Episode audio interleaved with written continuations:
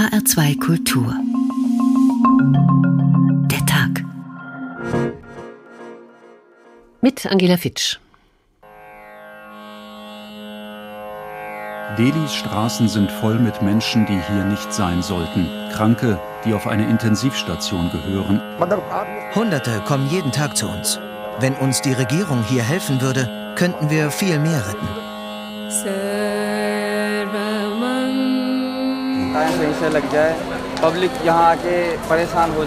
Die Leute sind verärgert, wenn sie das hier sehen.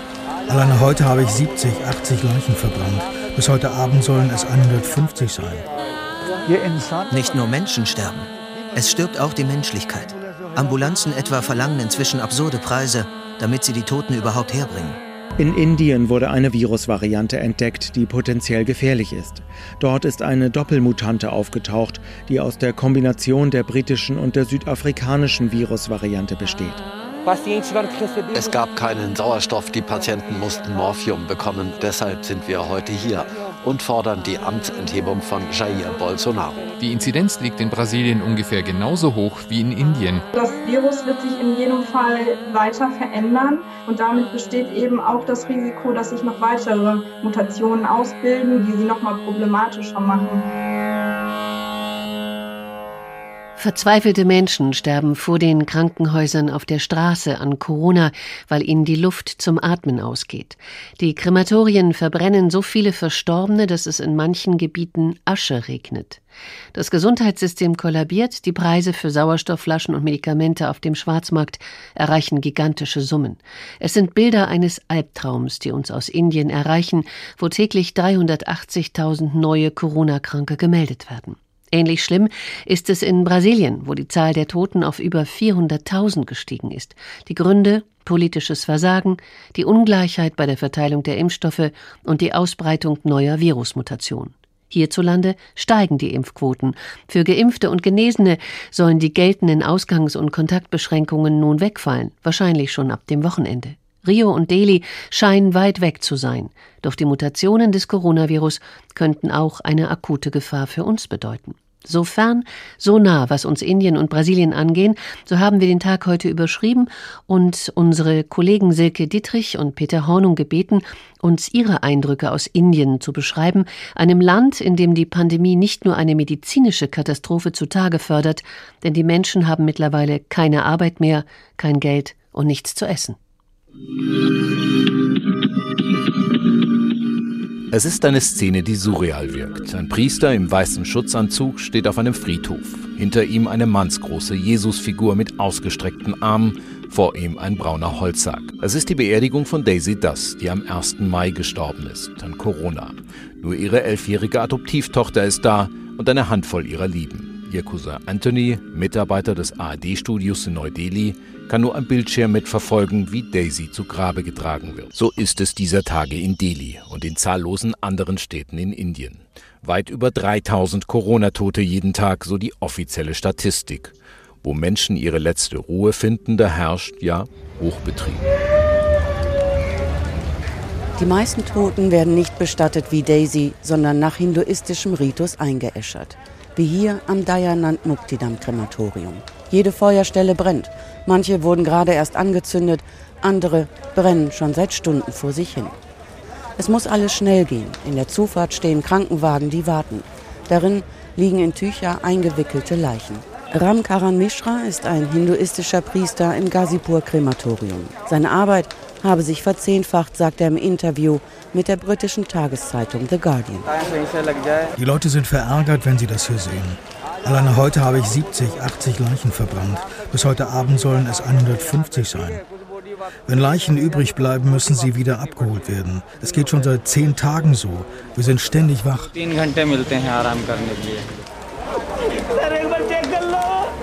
Angehörige vor den Krankenhäusern in Neu-Delhi sind verzweifelt. Es gibt keine Betten mehr. Sie wissen nicht, wo und wie sie Hilfe für ihre Lieben finden können. Drinnen teilen sich Patienten schon ein Bett. Einige liegen sogar draußen im Hof auf Pritschen. Wenn sie Glück haben, erhalten sie Sauerstoff. Denn der ist weiterhin Mangelware an vielen Orten im Land. What face I will show to God if my patient dies? Wie stehe ich vor Gott da, wenn meine Patienten sterben? Ich selber kann doch keinen Sauerstoff herstellen. Die Leute leiden. Wir brauchen Sauerstoff. Wir brauchen Hilfe. Das Hohe Gericht in Neu-Delhi spricht von einem Infektionstsunami. Viele Inderinnen und Inder fühlen sich dem völlig hilflos ausgesetzt. Es ist ein komplettes Versagen. Der Justiz, der Behörden und der Nation. Alles war zu spät. In den letzten Wochen haben sich in Indien Millionen Menschen mit dem Coronavirus infiziert. Dabei hatten so viele Inderinnen und Inder gehofft und geglaubt, Corona gehöre der Vergangenheit an.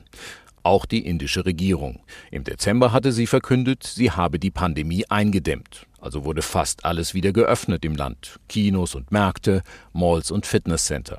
Hochzeiten wurden wieder erlaubt und die Politiker ließen zahlreiche Massenveranstaltungen zu. Darunter vor allem Wahlkampfrallies. In fünf Bundesstaaten in Indien fanden Wahlen statt. Das sogenannte Social Distancing einzuhalten, das ist an vielen Orten in Indien ohnehin ein Problem.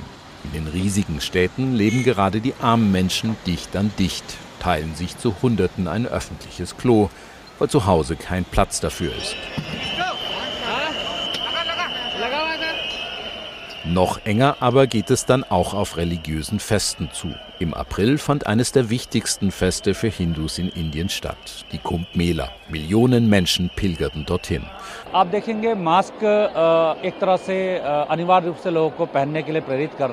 Es ist Pflicht, hier eine Maske zu tragen. Aber wir können die Leute hier kaum bändigen. Es sind so viele. Wir können hier keine Strafen kassieren. Wenn wir das versuchen und auch die Leute auseinanderzuhalten, könnte es zu einer Massenpanik kommen. Das müssen wir vermeiden. Der Glaube an das reinigende Bad war größer als die Angst vor Corona. Während die Welt sich gegen Reisende aus Indien abschottet, reisen Hilfsorganisationen aus aller Welt nach Indien. Auch die Bundeswehr bringt Hilfsgüter, vor allem Sauerstoff. Die indische Regierung hat eine anfängliche Bedrohung zu einer Tragödie werden lassen. Das Land kollabiert unter der zweiten Corona-Welle und Indiens Premierminister Narendra Modi spielt dabei eine entscheidende Rolle. Während sein Volk erstickt, täglich werden 4000 Tote offiziell gemeldet, die Dunkelziffer soll wesentlich höher sein, arbeitet Modi an seinem Machterhalt und Machtwahlkampf. Peter Seidel ist Südasien-Referent der Caritas International und steht in täglichem Kontakt von Deutschland aus mit den Partnerorganisationen in Indien. Herr Seidel, was berichten Ihnen die Kollegen und Kolleginnen? Worin besteht der größte Mangel? Ja, die Situation ist dramatisch überall im Land. Das ist ja nun schon die zweite Welle. In Indien wird nicht mehr von einer Welle, sondern von einem Tsunami gesprochen, der jetzt vor allen Dingen auch die Regionen und Personen erreicht, die in der ersten Welle noch Glück gehabt haben. Das heißt, jetzt sind vor allen Dingen auch die Menschen in der Mittelschicht, in der Oberschicht, in Südindien und in den ländlichen Regionen betroffen.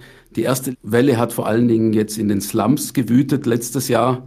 Die Wanderarbeiter sind wieder betroffen. Es gibt medizinische Probleme und es gibt natürlich auch ganz viele ökonomische Probleme infolge der medizinischen Probleme. Mhm. Ökonomische äh, Probleme bedeutet das, es gibt Hunger? Gut, die Wanderarbeiter, Tagelöhner, die von der Hand in den Mund leben, haben ihr tägliches Auskommen verloren und wissen jetzt nicht mehr, wie sie ihren Lebensunterhalt ihrer Kinder, ihrer Familien garantieren sollen.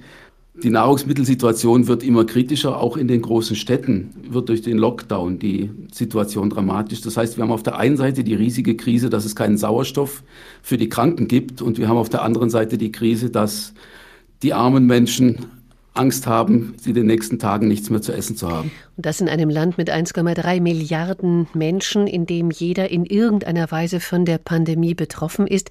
Wie funktioniert denn eigentlich diese Nahrungsmittelverteilung? Suppenküchen sind vermutlich nicht mehr existent. Suppenküchen gab es in der ersten Welle, aber äh, Menschenansammlungen sind im Moment natürlich auch alles andere als angesagt.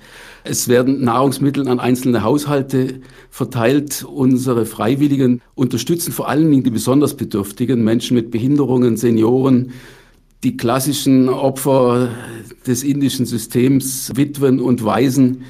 die Menschen, die auch von den anderen öffentlichen Wohlfahrtsprogrammen nicht erreicht werden. Da ist es ganz wesentlich, dass wir in den Regionen, wo unsere Partner sich vor Ort auskennen, genau an diese besonders bedürftigen Gruppen herantreten können. Das heißt also auch Ihre Kollegen und Kolleginnen wenden die Triage an und überlegen, wo die Hilfe am notwendigsten und zuerst geleistet werden muss? Ja, das ist eines der wirklich dramatischen Aspekte. Es sind ja auch viele der Mitarbeiter selber mhm. erkrankt oder haben erkrankte Angehörige, um die sie sich kümmern müssen. Die Nachbarschaft ist betroffen. Was ist im Moment wichtiger, an den Nothilfeprogrammen mitzuhelfen oder die direkten Nachbarn und Bekannten und Verwandten zu versorgen? Die Menschen stehen vor vielfältigen Konflikten und es ist einfach ein Drama, das eigentlich mit Ansage kam, weil das indische Gesundheitssystem und das äh, indische Nahrungsmittelverteilsystem sind ja schon in Normalzeiten chronisch überfordert. Und in so einer Pandemie wird dann alles natürlich noch viel, viel stärker verschlimmert. Ihre Kollegen sind auch für die Aufklärung da. Sie verteilen Masken und Desinfektionsmittel, aber viele Menschen sind arm und äh, leben eben dicht beieinander. Was helfen da solche Maßnahmen? Im Moment versuchen wir uns vor allen Dingen auf den ländlichen Raum zu hm. konzentrieren. Da ist die Situation noch mal eine andere als in den Slums. Auch da ist Prävention in vielen Bereichen das Einzige, was die Menschen tatsächlich machen können.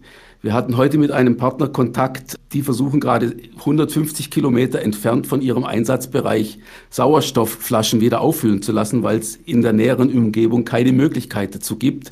Ein Zugang zum Gesundheitssystem in diesen abgelegenen ländlichen Regionen ist da kaum gegeben. Äh, auch Sauerstoff ist nur in vielen Regionen sehr weit entfernt erhältlich und das macht so die Dramatik dieser gesundheitlichen Unterversorgung im ländlichen Raum deutlich.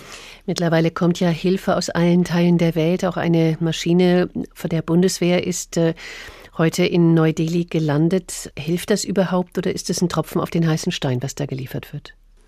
Gut, jede Hilfe ist natürlich äh, wichtig. In Anbetracht der riesigen Dimension dieser Katastrophe äh, ist natürlich eine Maschine, ja, bei weitem nicht mhm. genug, um nur ansatzweise diese Probleme zu lösen. Wir haben Informationen bekommen aus Bhopal beispielsweise. Da sind in diesem Jahr fünfmal so viele Menschen im Monat April gestorben wie noch letzten Jahres. Das heißt, fünfmal so viele Menschen sterben, weil sie keinen Sauerstoff und keine adäquate Behandlung bekommen haben. Es ist wichtig, dass es internationale Hilfe gibt. Es wäre schön, es wäre noch viel, viel mehr. Auf der anderen Seite ist Indien selber der größte Produzent von solchen medizinischen Geräten und auch von Impfungen. Und dass diese Produktion nicht für die eigene Bevölkerung reicht, das ist das eigentliche Drama. Das ist ein Zynismus. Im Kampf gegen die Pandemie will Indien seine Impfkampagne ja beschleunigen. Vergangene Woche wurden Corona-Impfungen für alle Erwachsenen freigegeben. Haben denn eigentlich alle Zugang zum Impfstoff und ist genügend vorhanden? Das ist ähnlich wie in Deutschland, wo ja auch noch nicht jeder Zugang zu Impfungen hat. Und in Indien ist natürlich die Proportion, die Menge an Menschen, die das eigentlich bräuchte, noch viel, viel größer und das entsprechende Angebot auch geringer. Viele Menschen können nicht lesen, sind Analphabeten, äh, kennen die ganzen Regularien gar nicht, wissen gar nicht, wer tatsächlich Zugang hat, wo es diese Impfungen gibt. Von daher ist auch Aufklärung über diese Möglichkeiten, an Impfungen zu kommen, sehr wichtig. Es gibt auch jede Menge Mythen, auch kennen wir in Deutschland ja auch. Leute, die die Impfung mit irgendwelchen negativen Effekten äh, in Verbindung bringen und Angst davor haben. Daher ist Aufklärung auch einer der Schwerpunkte seitens unserer Partnerorganisation. Sie haben gerade eben davon gesprochen, dass Indien ja ein großer Produzent des Impfstoffes ist, sozusagen die Apotheke der Welt. Aber mittlerweile gibt es jetzt einen Exportstopp. Das trifft natürlich wieder ärmere Länder wie beispielsweise Bangladesch. Täglich habe ich gelesen, kommen 400.000 Neuinfektionen hinzu. Täglich. Ist da ein Ende abzusehen? Die Pandemie verläuft in Wellen und die Wellen schwappen sozusagen von einem Landesteil, von einer Stadt, von einer Region in die nächste. Im Moment ist vor allen Dingen der Norden Indiens stark betroffen. Was wir im Fernsehen sehen, die Städte im Norden Indiens, Bombay und Delhi, es ist damit zu rechnen, dass das auch andere Landesteile und auch den Süden in Zukunft stärker betrifft. Und von daher wird die Situation noch lange schwierig bleiben. Eindrücke und Informationen von Peter Seidel, Südasien-Referent von Caritas International. Die erste medial sich verbreitende Katastrophe war das Erdbeben von Lissabon am 1. November 1755, ein geschichtlicher Markstein, Inbegriff einer Erschütterung des Glaubens an die Harmonie zwischen Gott und der Welt. Kleist, Voltaire, Adorno, Walter Benjamin, Peter Sloterdijk und auch Goethe befassten sich mit dem Ereignis, das das Übel in die Welt brachte. Am 1. November 1755 ereignete sich das Erdbeben von Lissabon und verbreitete über die in Frieden und Ruhe schon eingewohnte Welt einen ungeheuren Schrecken. Eine große, prächtige Residenz, zugleich Handels- und Hafenstadt, wird ungewarnt von dem furchtbarsten Unglück betroffen. Schneller als die Nachrichten hatten schon Andeutungen von diesem Vorfall sich durch große Landstrecken verbreitet. Um desto größer war die Wirkung der Nachrichten selbst, welche erst im Allgemeinen, dann aber mit schrecklichen Einzelheiten sich rasch verbreiteten. Hierauf ließen es die Gottesfürchtigen nicht an Betrachtungen, die Philosophen nicht an Trostgründen, an Strafpredigten die Geistlichkeit nicht fehlen. So vieles zusammen richtete die Aufmerksamkeit der Welt eine Zeit lang auf diesen Punkt, und die durch fremdes Unglück aufgeregten Gemüter wurden durch Sorgen für sich selbst und die ihrigen umso mehr geängstigt, als über die weit verbreitete Wirkung dieser Explosion von allen Orten und Enden immer mehrere und umständlichere Nachrichten einliefen. Ja, vielleicht hat der Dämon des Schreckens zu keiner Zeit so schnell und so mächtig seine Schauer über die Erde verbreitet. Der Knabe, der dies alles wiederholt vernehmen musste, war nicht wenig betroffen. Vergebens suchte das junge Gemüt, sich gegen diese Eindrücke herzustellen, welches überhaupt umso weniger möglich war, als die Weisen und Schriftgelehrten selbst sich über die Art, wie man ein solches Phänomen anzusehen habe, nicht vereinigen konnten. Goethes Schilderungen vom Erdbeben in Lissabon 1755 in seiner autobiografischen Schrift Aus meinem Leben, Dichtung und Wahrheit. Sie hören den Tag in H2 Kultur, in dem wir heute auf die Ausmaße der Pandemie in Indien und Brasilien schauen und uns fragen, was hat das mit uns zu tun? Wir sind in Brasilien gelandet, wo sich die Situation ähnlich dramatisch abzeichnet wie in Indien. Brasilien hat bis jetzt 400.000 Tote. In 17 von 27 Bundesstaaten ist die Gesundheitsversorgung in den Hauptstädten zusammengebrochen. Ganz Brasilien ist eine rote Zone. Und die Regierung um Präsident Bolsonaro leugnet weiterhin die Bedrohung durch die Pandemie. Ivo Maruschik.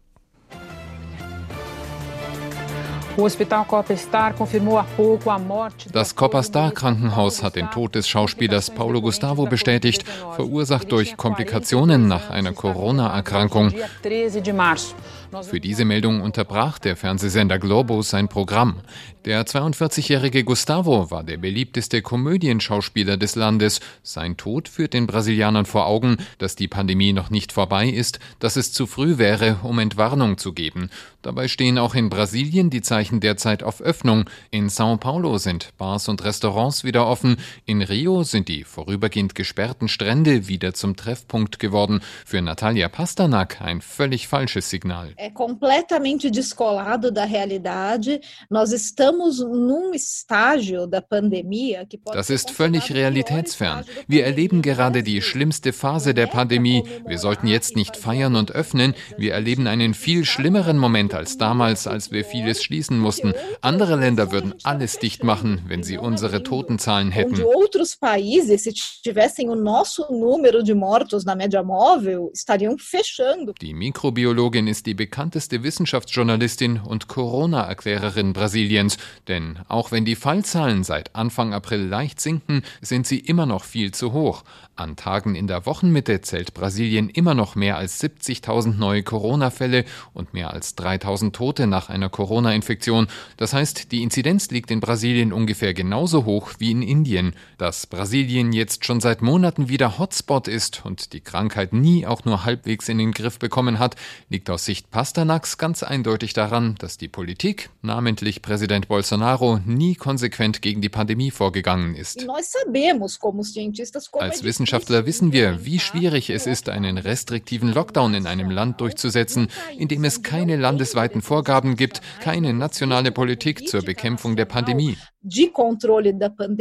Inzwischen beschäftigt sich auch ein Untersuchungsausschuss des Parlaments mit der Corona-Politik des Präsidenten und in diesem Ausschuss wird deutlich, Wie verantwortungslos Bolsonaro nach dem fragwürdigen Vorbild von Donald Trump seine eigenen Ideen zur Seuchenbekämpfung durchsetzen wollte. Zuletzt beschrieb der frühere Gesundheitsminister Mandetta, wie Bolsonaro gegen alle wissenschaftliche Evidenz die Verwendung eines Malaria-Medikaments gegen Corona anordnen wollte.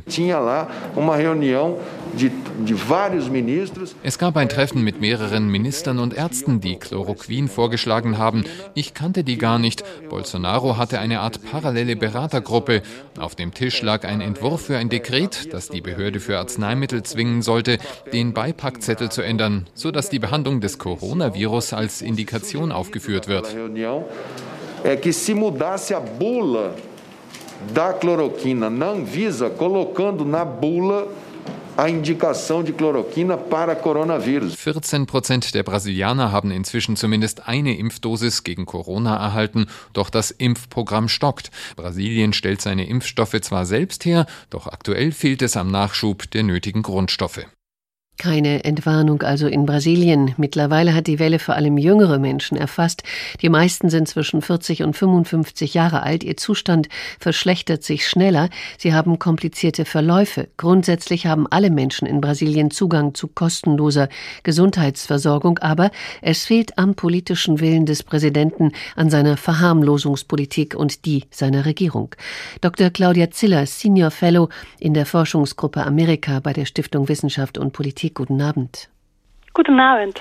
Wie sehr wächst der politische Druck auf den Präsidenten vor dem Hintergrund dieser Katastrophe? Er steht unter extremem Druck. Einerseits ist das Problem der Corona-Krise, die aber eine sanitäre Krise und gleichzeitig eine Wirtschaftskrise ist. Mittlerweile 57 Prozent der Bevölkerung äh, bewertet die Regierungsperformance als schlecht oder sehr schlecht. Und außerdem äh, gibt es Konflikte mit anderen Institutionen. Es gibt äh, Druck aus dem obersten Gerichtshof, aber auch aus dem Parlament. Im Kongress äh, wurden die Forderungen laut, einige Minister zu wechseln.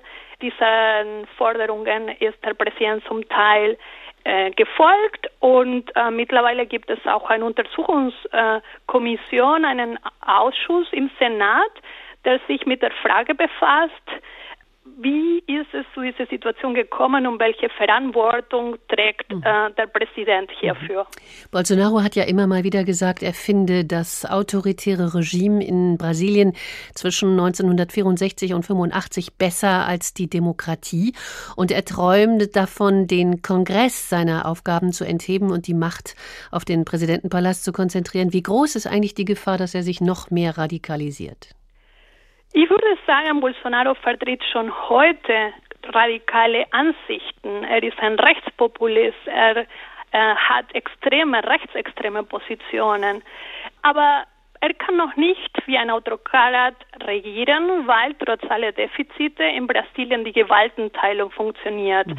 Also die Justiz, der Kongress bilden Gegengewichte äh, die Schranken setzen zu seinen Wünschen, zu seiner Politik. Auch die Gouverneure ein Gegengewicht, die äh, an der Spitze der Bundesstaaten im föderalen Brasilien zum Teil eine eigene Politik äh, betreiben können. Es gibt noch kompetitive Wahlen und deswegen denke ich, die Zukunft der Demokratie in Brasilien hängt weniger von den Wünschen und Handlungen von Bolsonaro ab und äh, von seiner Gefolgschaft als eher von den anderen Institutionen, von den anderen Akteuren, wie sie sich verhalten und inwiefern sie Bolsonaro sozusagen stoppen. Täglich verzeichnet aber das Land immer noch 4000 Tote und es wird äh, befürchtet, dass sich die Lage noch weiter verschlechtern äh, wird, die Zahl der Toten weiter steigen könnte. Gibt es denn eigentlich irgendeine Strategie? Immerhin hat, äh, das haben Sie gerade angesprochen, der Kongressminister ausgewechselt oder zumindest die Forderungen gestellt ähm, und darauf gedrungen, dass es eine Strategie gibt. Gibt es die? Ich sehe auf nationaler Ebene noch keine Strategie. Mhm. Ich sehe auch keine Koordinierung auf bundesstaatlicher Ebene zwischen den Gouverneuren. Was man beobachten konnte, war bisher ähm, eine sehr fragmentierte Pandemiepolitik mit vielen Konflikten, mit vielen Schritten und Gegenschritten. Es ist abzuwarten, ob jetzt mit einem neuen Gesundheitsminister und mit einem neuen Außenminister, die wollen sich zusammen darum bemühen, mehr Impfstoffe aus dem Ausland zu besorgen. Und es zeichnet sich eine Einlenkung ab, aber inwiefern sie äh, Wirkung zeigt, mhm. muss man warten. Eine wichtige Rolle spielt ja auch das Militär. Bolsonaro spricht immer von seinem Militär. Es sind mehr Militärs, habe ich gelesen, in der Regierung heute in Brasilien als während der Militärdiktatur. Ähm, diese Militärs, die genießen viele Privilegien. Sie haben gerade eben gesagt, dass immer noch die Hälfte, über die Hälfte der Menschen aus dem Volk, sozusagen das Volk hinter Bolsonaro steht. Wie ist es denn eigentlich mit den Militärs? Stehen die auch hinter Bolsonaro? Es, das ist eine gute Frage. Sie haben natürlich ein Interesse an dieser Regierung insofern, als sie ihnen die Möglichkeit gibt, äh, an der Macht teilzuhaben. Sieben von 23 Ministerien werden von Militärs geleitet. Über 6000 Stellen in der Ministerialbürokratie, in der öffentlichen Verwaltung äh, sind von Militärs besetzt und äh, auch staatliche Unternehmen, ein Drittel der 46 staatlichen Unternehmen, die dem Bund unterstellt sind, werden von Militärs geleitet. Also sie haben eine enorme Macht. Was noch nicht klar ist, ist, inwiefern sie korporativ handeln, inwiefern sie sich als eine Gruppe oder ein Staat im Staate begreifen. Und man hat aber beobachtet, dass dank der Militärs viele extremistische oder problematische Entscheidungen Bolsonaros nicht umgesetzt werden konnten. Also dass selbst die Militärs in der Regierung ein Gegengewicht äh, darstellen. Im kommenden Jahr sind Wahlen in Brasilien. Ex-Präsident Lula da Silva ist aus dem Gefängnis herausgekommen. Kann er denn für Bolsonaro gefährlich werden oder irgendjemand anderes? Er ist tatsächlich ein gefährlicher Herausforderer und zugleich eine extrem umstrittene Figur. Mhm. In der Tat, äh, 51 Prozent der Bevölkerung sind gegen die Freilassung von Lula und sehen auch eine Kandidatur seiner Person äh, kritisch an. Dennoch, äh, laut Umfragen im Moment äh, liegt äh, Lula mit den Zustimmungswerten vor Bolsonaro geringfügig. Man spricht von einem technischen Gleichstand. Aber es zeichnet sich ab, dass in einem zweiten Wahlgang für die Präsidentschaft kämen die als der erste und zweitplatzierte, hätte Lula größere Chancen, die Wahlen zu gewinnen. Dr. Claudia Ziller, ich danke Ihnen. Der Optimismus kann verloren gehen im Angesicht der Pandemie. Er ging verloren beim Erdbeben von Lissabon 1755 und war verbunden mit der Frage, warum der Herrgott schrecklichste Dinge zulässt. Diese Urkatastrophe beschäftigte auch Voltaire, der ein Gedicht über die Katastrophe verfasste. Ihr Unglücklichen seid, Land du bist zu beklagen. Du entsetzliche Ansammlung, ach aller Plagen. Schmerz, der sinnlos doch ist, aber ewig nicht ruht Philosophen getäuscht sagen, alles ist gut. Kommt, das Unglück bedenkt, Aschenhaufen und Scherben, Trümmer, Bruchstücke, Not, grauenvolles Verderben, Frauen, Kinder gehäuft, eins aufs andere fiel nieder, Marmor brach, unter ihm liegen nun ihre Glieder. Unglück, Tausende sind's, die die Erde verschluckt, deren blutiger Leib schon zerrissen noch zuckt, die begraben vom Haus, Beistand kann keiner spenden, jammervoll ihrer Qual Schreckenszeiten beenden. Beim ersterbenden Schrei, wenn die Stimme erstickt, wenn man furchtsam auf Rauch oder Aschenspiel blickt. Welcher Tat, welcher Schuld sind sich Kinder bewusst, die verbluten zerquetscht sind an der Mutterbrust? Lissabon, hattest du denn an Lastern so viel? Schwimmen London, Paris nicht in Genüssen und Spiel? Als Lissabon versank, tanzt Paris noch dazu. Geister, die ihr nicht wankt, ihr Betrachter voll Ruh, die ihr Schiffbrüche sterbender Brüder bedenkt, auf der Unwetter Grund friedlich Forschungen lenkt, fühlt den feindlichen Schlag solchen Schicksals einst ihr, werdet ihr menschlich, doch auch so weinen wie wir. So so nah, was uns Indien und Brasilien angehen, das beschäftigt uns heute im Tag in H2 Kultur. Wir kehren jetzt mal vor der eigenen Haustür weiter, denn während uns aus Indien und Brasilien Bilder eines Albtraums erreichen, steigen hierzulande die Impfquoten. Die Politik hat in den vergangenen Tagen über die Frage debattiert, ob Gastwirte schon am Wochenende Bier für Geimpfte und Genesene ausschenken dürfen. Es sieht gut aus. Mit den Stimmen von Union, SPD, Linken und Grünen votierte der Bundestag heute nun für eine Verordnung, die Ausnahmen unter anderem bei den Kontaktbeschränkungen und Quarantäneregeln vorsieht. Der Bundesrat entscheidet morgen. Aus Berlin Vera Wolfskämpf. Die Grundrechte sind in Deutschland seit über einem Jahr eingeschränkt. Das sagt Justizministerin Christine Lambrecht ganz deutlich zu Beginn der Debatte. Es habe ein ständiges Ringen darum gegeben, so die SPD-Ministerin. Dass wir das nicht machen, ohne einen guten Grund zu haben, das ist allen klar. Es geht nämlich darum, Leben und Gesundheit zu schützen, Leben und Gesundheit der anderen auch zu schützen. Doch für Menschen, die vollständig gegen Corona geimpft sind oder die Covid-19 vor maximal einem halben Jahr überstanden haben, entfällt dieser Grund. Laut Robert Koch Institut ist das Risiko äußerst gering, dass sie andere mit dem Virus anstecken. Und deswegen werden in Zukunft Ausgangs- und Kontaktbeschränkungen für Geimpfte und Genesene nicht mehr gelten erklärt Justizministerin Lambrecht. Davon haben auch Nicht-Geimpfte etwas. Sie können dann die jeweils erlaubte Zahl von Personen treffen und zusätzlich beliebig viele Geimpfte und Genesene. Wer gegen Corona immun ist, muss außerdem nicht mehr in Quarantäne, es sei denn bei der Einreise aus einem Virusvariantengebiet.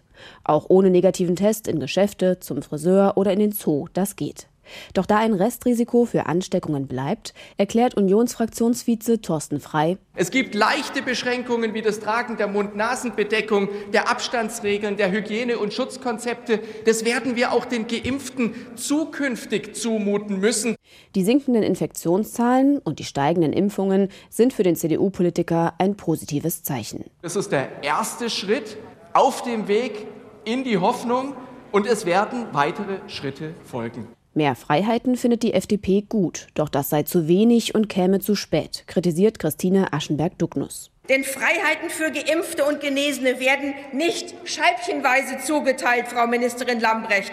Es gibt keinen ersten und zweiten Schritt, Herr Frei. Freiheitsrechte gebe es nur als Ganzes, fügt die gesundheitspolitische Sprecherin der FDP hinzu. Die Verordnung klammert vollständig die Öffnung von Gaststätten von Hotels, von Freizeit- und Kultureinrichtungen, von Sport- und Fitnessstudios für Genesene und Geimpfte aus. Auch aus diesem Grund ist die FDP vor das Bundesverfassungsgericht gezogen. Einen Eilantrag gegen die Ausgangssperre lehnte das Gericht gestern ab und prüft nun im Hauptverfahren, ob sie verfassungsgemäß ist, sowie auch die Regelungen für Geimpfte und Genesene. Nur ihnen die Grundrechte zurückzugeben, reiche nicht aus, sagt Ulrich Oehme für die AfD im Gesundheitsausschuss. Jedoch werden Millionen anderer weiterhin diskriminiert. Für uns ist die Verordnung der Bundesregierung und der Gesetzentwurf der GroKo weitere Schritte auf dem Weg zu einer Impfpflicht durch die Hintertür. Das hat die Bundesregierung stets zurückgewiesen. Linke und Grüne stimmen für die Verordnung. Doch auch diese beiden Oppositionsfraktionen mahnen deutlich, wie hier linken Abgeordnete Susanne Ferschel. Es ist Ihre Aufgabe als Bundesregierung, die Freiheitsrechte für alle Bürgerinnen und Bürger wiederherzustellen. Dieser permanente Jojo-Lockdown macht die Menschen mürbe.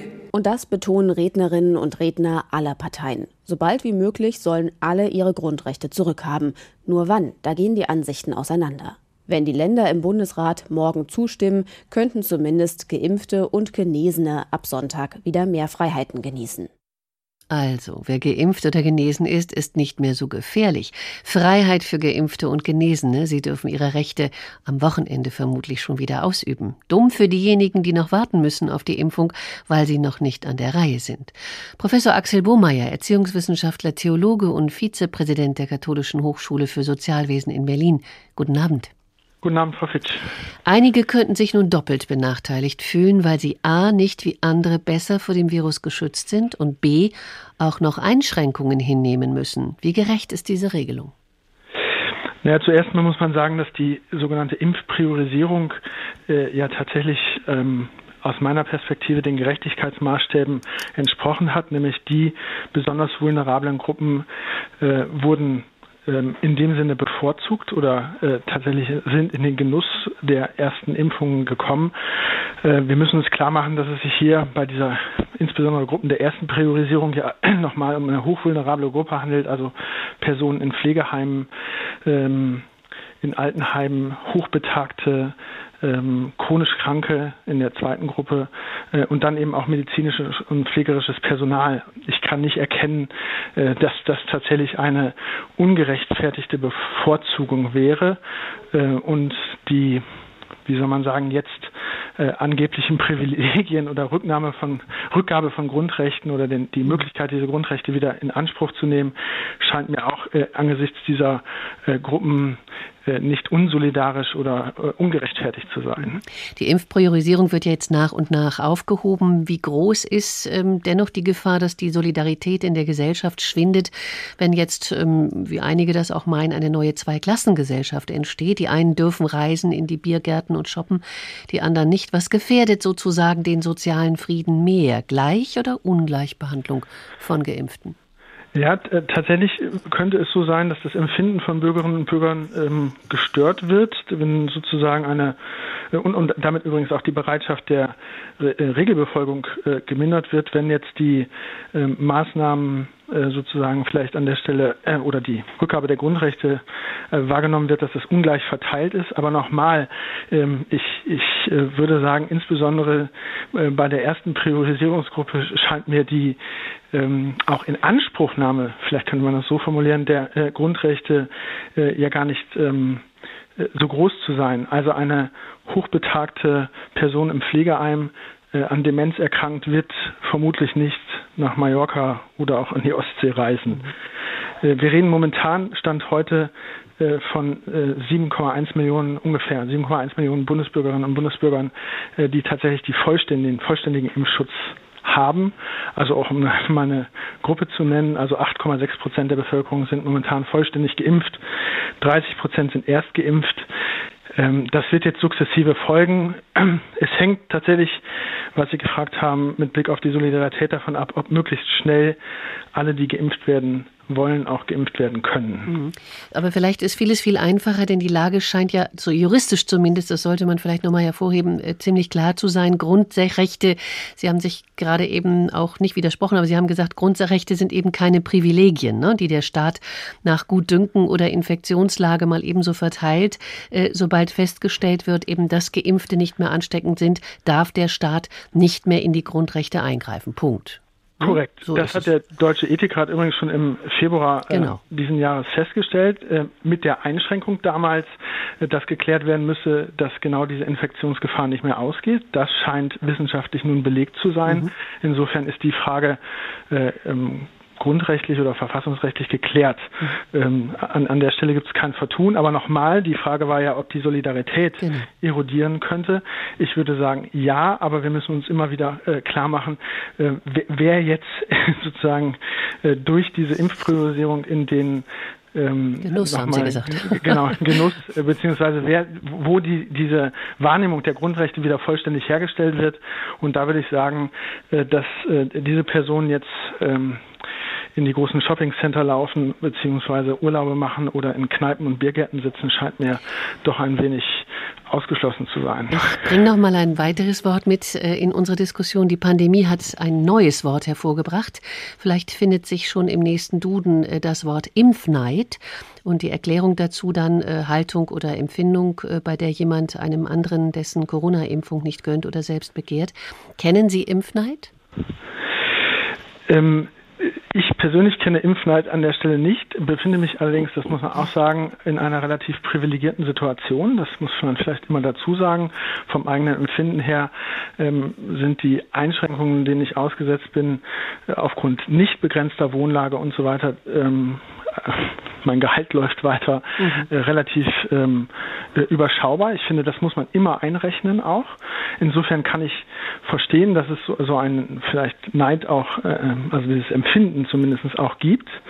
Ähm, Andererseits muss ich mal sagen, vielleicht ein bisschen komisch gesprochen, freut es mich auch, dass es diesen Impfneid gibt, weil es zeigt ja, dass es offensichtlich eine hohe Impfbereitschaft ist, vorliegt in der Bevölkerung. Zumindest wenn man die zweite von Ihnen angenannte äh, genannte äh, Definition des Impfmals nimmt, nämlich dass man die Impfung des anderen begehrt. Mhm. Also, mhm. das wäre ja äh, ein interessanter und positiver Effekt, weil er tatsächlich ja zu der Immunität äh, führen würde, die wir eigentlich brauchen. Professor Axel Bohmeier, ich danke Ihnen. Voltaire hat nochmal das Wort. Er dichtete über das Erdbeben von Lissabon, das den Glauben an einen gütigen Gott in Frage stellte. Lebewesen und Stoff, Menschen, alles im Krieg. Übel herrscht auf dem Erdball, und es hat den Sieg. Zittern muss man gewiss, wie auch immer man wählt. Es gibt nichts, was man weiß. Furcht uns überall quält. Man befragt die Natur, doch sie antwortet nicht. Nötig wäre ein Gott, der zu Menschen auch spricht. Ihm nur steht es doch zu, recht sein Werk zu erklären, Schwachen Trost zu verleihen und die Weisen zu lehren. Ohne ihn ist der Mensch zweifelnd, irrend verlassen, sucht zur Stütze vergebens ein Schilfrohr zu fassen. Das Vergnügen entflieht und vergeht wie ein Schatten. Maßlos ist der Verlust und der Schmerz, den wir hatten. Die Vergangenheit traurig erinnern, so matt, und die Gegenwart schlecht, wenn sie Zukunft nicht hat. H2, der Tag, dass in Brasilien und Indien die Pandemie völlig aus dem Ruder gelaufen ist und derzeit Infektionszahlen gemessen werden, die so hoch sind wie noch nie, dürfte auch mit der Verbreitung von Mutationen zusammenhängen. In Brasilien ist es die Variante P1, in Indien heißt sie B1617. Sie gelten als wesentlich ansteckender und haben sich längst über weite Teile des Kontinents verbreitet. Auch in Deutschland sind diese Varianten bereits nachgewiesen worden. Ob sie auch gefährlicher sind, ist noch unklar. Cornelia Eulitz klärt uns auf. B1617 steht unter Beobachtung, aber eine Variant of Concern, eine Variante, die den Wissenschaftlern Sorgen macht, ist die indische Doppelmutante noch nicht. Sie muss ansteckender sein, sie muss dem Immunsystem besser entkommen und sie muss schwerer krank machen. Ob das wirklich so ist, versuchen die Wissenschaftler herauszufinden. Bislang gibt es noch wenige Daten. Die Sequenzierung zeigt bei der indischen Variante mehrere Mutationen am Spike-Protein, sagt Virologe Alexander Kekulé im MDR-Podcast. Dieses Virus optimiert sich und dazu gehören offensichtlich diese kleinen Veränderungen dazu. Das ist nicht Doppel, sondern äh, eine Mehrfachmutation und klar, dieses Virus ist wahrscheinlich infektiöser. Mit seiner Mutation E484Q kann sich das Spike-Protein offenbar besser an den Zielrezeptor der menschlichen Zelle, das ACE2, binden. Das kennt man auch von der brasilianischen Variante P1 mit ihrer Mutation E484K, die mittlerweile über 90 Prozent aller Infektionen in Brasilien ausmacht und die als besorgniserregende Variante eingestuft ist die hat ja auch so eine ähnliche Mutation und das führt offensichtlich dazu, dass das Ding irgendwie besser an sein Ziel passt. Anders als die britische Mutante, die ja auch eine Fitnessvariante ist, sind die indische und die brasilianische Mutante auch zum Immunescape in der Lage. Das heißt, die Antikörperimmunantwort ist weniger wirksam. Bei Geimpften kann es zu Impfdurchbrüchen kommen. Die indische Mutante hat sogar noch eine zweite Mutation, die L452R, die laut Robert Koch Institut auch mit Immunescape in Verbindung gebracht wird. Der Heidelberger Virologe Marco Binder sagt, dass fast alle Varianten, die wir bislang beobachtet haben, ganz ähnliche, wenn nicht gar identische Mutationen aufweisen. Und ähm, gegen diese Varianten, das sind ja im Prinzip die ähm, gefürchtetsten aktuell, die aus Südafrika und aus Brasilien, die zeigen tatsächlich diese sogenannte Immunflucht oder Immune Escape, ähm, dass sie also mit unserem Immunsystem ähm, besser zurechtkommen und nicht so gut durch die Impfung ähm, zu kontrollieren sind. Aber selbst bei diesen beiden Varianten sind wir sehr optimistisch und die Daten geben das auch her, dass schwere Verläufe und, und gar Todesfälle durch Impfung immer noch sehr gut verhindert werden können bleibt angesichts der dramatischen Berichte aus Indien die Frage, ob die indische Mutante lebensbedrohlicher ist, schwerere Krankheitsverläufe hervorruft und warum gerade in Indien scheinbar überdurchschnittlich viele junge Menschen betroffen sind. Der Virologe Christian Drosten sieht das nicht so. Er sagt im NDR-Podcast, wir haben im Moment keinen Beleg dafür, dass es durch dieses Virus eine Erhöhung der Krankheitsschwere gibt. Und es ist auch anhand der anderen Erkenntnisse über die anderen Mutanten, die ähnliche Eigenschaften haben, gar nicht zu erwarten, dass es zu großen Steigerungen kommen wird. Durch die Wucht der Welle ist nicht der prozentuale Anteil der jungen Erkrankten in der Bevölkerung hoch, sondern die absolute Zahl. Und diese jüngere Bevölkerung hat zudem eine schlechtere Grundgesundheit, zum Beispiel viele Hepatitis B-Erkrankungen. Diese Menschen sind vorgeprägt für schwere Covid-Verläufe. Und deshalb fällt es mir jetzt im Moment schwer, diese Wahrnehmungen, die man manchmal so hört, ah, dieses böse neue Virus und jetzt werden die Jungen in hohem Maße krank. Ich mache da keine Verbindung dazwischen. Brasilien ist seit Januar als Virusvariantengebiet eingestuft, Indien seit Ende April. In Deutschland sind beide Varianten schon nachgewiesen worden, bislang nur in ein paar Dutzend Fällen. Das wird vermutlich nicht so bleiben.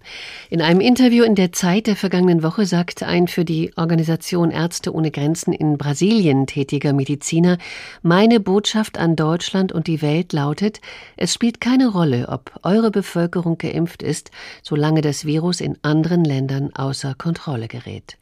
Professor Ulrike Protzer, Direktorin des Instituts für Virologie an der Technischen Universität und am Helmholtz-Zentrum München. Guten Abend. Guten Abend. Würden Sie dem Arzt recht geben? Ich glaube ja. Denn Varianten entstehen ja immer in Situationen, wo das Virus sich vermehren kann. Entweder über längere Zeit in einem Individuum, weil es das nicht kontrollieren kann, oder aber auch, wenn es in einer Bevölkerung einfach ja, sehr stark zirkuliert.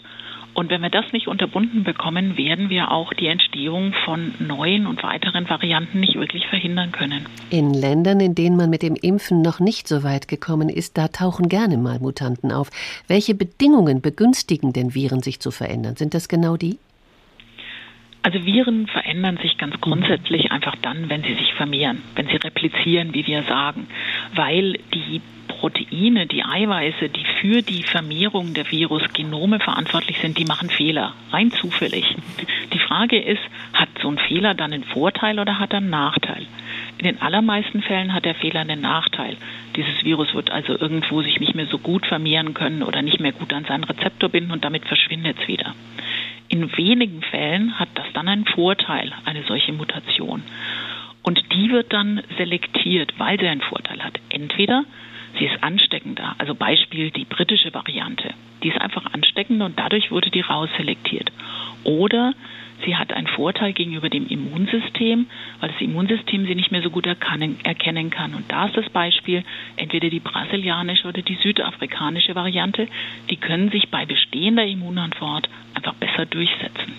Das heißt aber, was Sie beschreiben, kann auch hierzulande natürlich äh, passieren. Das heißt, äh, Varianten können auch hier munter ausgebrütet werden. Varianten können auch hier munter ausgebrütet werden, entweder wenn die Immunität nach einer Infektion nachlässt oder aber wenn ich auch nicht so gute Impfantworten habe. Mhm. Deswegen plädieren wir ja immer dafür, man muss die Impfung wirklich möglichst optimal einsetzen und nicht einfach an den Schemata irgendwie was ändern und da vielleicht riskieren, dass die Antwort nicht mehr so gut ist. Und optimal einsetzen heißt dann auch die erforderlichen Zeiträume einzuhalten oder das meinen Sie damit wahrscheinlich? Das meine ich jetzt ganz konkret damit, mhm. weil ja im Moment diskutiert wird, ob man nicht vielleicht bei dem AstraZeneca-Impfstoff den Zeitraum zwischen den beiden Impfungen verkürzen könnte. Da spricht aber ganz klar die Studienlage dagegen. Das ist ein vektorbasierter Impfstoff, der macht nicht nur eine Immunantwort gegen, für das, die, die einem für, gegen das äh, SARS-Coronavirus hilft, sondern der macht auch eine Immunantwort gegen den Vektor, gegen diesen adenoviralen Vektor. Wenn man dazu schnell hintereinander impft, dann ist die gesamte Impfantwort nicht mehr so gut. Und das ist risikoreich. Also das sollte man nicht tun. Das haben auch die Studien eindeutig gezeigt. Können wir denn davon ausgehen, dass die Impfstoffe, die jetzt vorhanden sind und mit denen die meisten von uns geimpft werden oder schon sind, also BioNTech, Moderna, AstraZeneca, gegen diese Mutationen wirken, von denen wir gerade gesprochen haben? Auch da gibt es ein bisschen Unterschiede. Ähm, sie scheinen oder sie wirken alle sehr, sehr gut gegen diese britische Variante, die ja bei uns zirkuliert, die in Israel auch die hauptzirkulierende Variante war, muss man sagen. Die haben es ja sehr gut im Griff und durch die Impfung sehr gut in den Griff bekommen und auch in England. Also da habe ich wenig Bedenken, da wirken die ganzen Impfstoffe. Nicht ganz so einfach zu beantworten ist das bei der letztendlich am stärksten Immun-Escape machenden Variante, das ist die südafrikanische. Mhm. Da weist alles darauf hin, dass die mRNA-Impfstoffe auch sehr gut wirken. Auch der Impfstoff von, von Johnson Johnson, gibt es Studien, wirkt da genauso gut wie bei den anderen. Es gibt aber auch eine Studie, die zeigt, dass der AstraZeneca-Impfstoff da nicht mehr ganz so gut wirkt. Ähm, und ja, da muss man ein bisschen abwarten, wie das aussieht. Das, wenn ich da sage, nicht ganz so gut wirkt, heißt das aber, die Ansteckung nicht verhindert und die Ausbreitung nicht verhindert. Mhm. Gegen schwere Fälle scheint man trotzdem immer noch geschützt zu sein. Stichwort Ausbreitung. Brasilien und Indien liegen zwar weit weg, aber schon jetzt ist ja die P1-Variante aus Brasilien auf dem Umweg, habe ich gelesen, über Mallorca nach Mecklenburg-Vorpommern gekommen. Das heißt, wir können, das ist ein Beispiel, nicht? Also wir, wir können eine solche Ausbreitung dieser Virusvarianten nicht wirklich verhindern und werden damit leben müssen.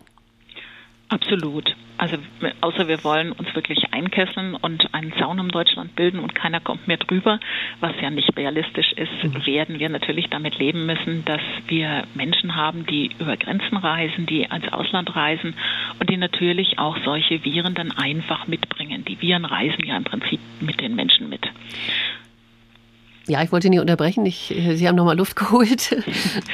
Nein, nein, alles gut. Ähm, also wir werden ganz sicherlich auch diese exotischeren Varianten bei uns sehen und wir sehen die ja auch schon. Der Impfstoffhandel benachteiligt arme Länder. Indien als Apotheke der Welt äh, hat jetzt zum Beispiel, das haben wir heute in der Sendung gehört, ein Exportverbot erlassen. Das heißt, äh, das hat Auswirkungen äh, auf die Nachbarländer. Wie wichtig ist es eigentlich, eine ähm, globale Antwort auf diese Pandemie zu finden? Also immerhin hat man ja hierzulande auch erkannt, dass die Inzidenzen in sozialen Brennpunkten deutlich höher sind als zum Beispiel im Frankfurter Westend. Es ist auf jeden Fall wichtig, eine breite Antwort zu finden. In, die muss jedes Land für sich natürlich finden und dort auch also Bevölkerungsbereiche eingliedern, die vielleicht nicht so einfach einzugliedern sind. Nehmen Sie Israel, da haben Sie die zwar eine wunderbare Durchimpfung sehr schnell gehabt, Sie haben aber die strenggläubigen orthodoxen Juden, die sich nicht impfen lassen. Und da ist jetzt einfach auch ein Plateau erreicht. Da kommt auch ein Land wie Israel nicht mehr weiter. Und genau solche ähnlichen Szenarien wird es wahrscheinlich in allen Ländern geben. Und da muss jedes Land natürlich für sich schauen, wie es damit umgeht. Aber dadurch, dass wir alle international sehr, sehr stark vernetzt sind, müssen wir natürlich auch überlegen, was passiert in der Welt, wenn wir uns nicht abschotten wollen. Und müssen schon dafür sorgen, dass es auch eine gewisse Impfgerechtigkeit gibt, dass also auch Impfstoffe wirklich weltweit und breit verfügbar werden und sind. Impfgerechtigkeit, Stichwort Patentschutz. Die USA die Europäische Union äh, wollen den Patentschutz äh, für die Impfstoffe jetzt vorübergehend aussetzen, damit auch ärmere Länder davon profitieren können. Das scheint eine gute Idee zu sein und äh, in die richtige Richtung zu gehen. Was denken Sie? Die Richtung ist auf jeden Fall richtig und ähm, auch AstraZeneca hat ja zum Beispiel Produktionsrechte ähm, nach Indien gegeben, damit man dort den entsprechenden Impfstoff herstellen kann. Also das ist sicherlich ein guter Schritt, aber die Impfstoffherstellung ist natürlich auch nicht so ganz banal. Sie können nicht plötzlich irgendwo ähm, in der Wüste oder im Urwald, würde ich jetzt mal mhm. ein bisschen überspitzt ausdrücken, eine Impfstoffproduktion aufbauen. Das ist schon technisch sehr, sehr anspruchsvoll. Indien ist ein Land, die können das, die machen das seit langem, die sind ja einer der Impfstoffproduzenten und Lieferanten der Welt. Die können das, aber es gibt viele andere Länder, die das nicht etabliert haben, die darauf angewiesen sind, dass sie Impfstoffe aus den Ländern bekommen, die die Technologie etabliert haben. Professor Ulrike Protzer, haben Sie herzlichen Dank.